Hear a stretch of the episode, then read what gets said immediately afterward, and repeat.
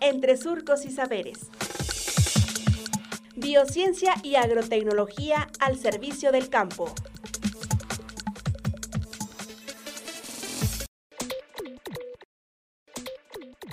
Importancia de la malla sombra en el semidesierto de Coahuila.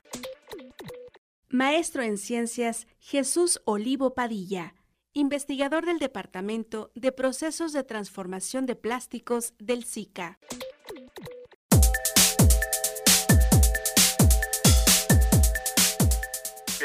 Importancia fuerte si se utiliza en conjunto con invernaderos. Recordemos que aquí en la región pues tenemos una alta incidencia de radiación solar, pero también tenemos una baja humedad. Entonces queremos guardar la humedad que se utiliza en el riego adentro del invernadero y pudiéramos utilizar esta malla sombra para ayudarle todavía a la película del invernadero a que la temperatura adentro pues se disminuya. Es una diferencia importante, veremos las extensiones del cultivo no son tan intensivas, no tenemos humedad, tenemos una alta incidencia de radiación, entonces el principal uso de las mallas en la región serían para disminuir la temperatura del invernadero en combinación con invernaderos.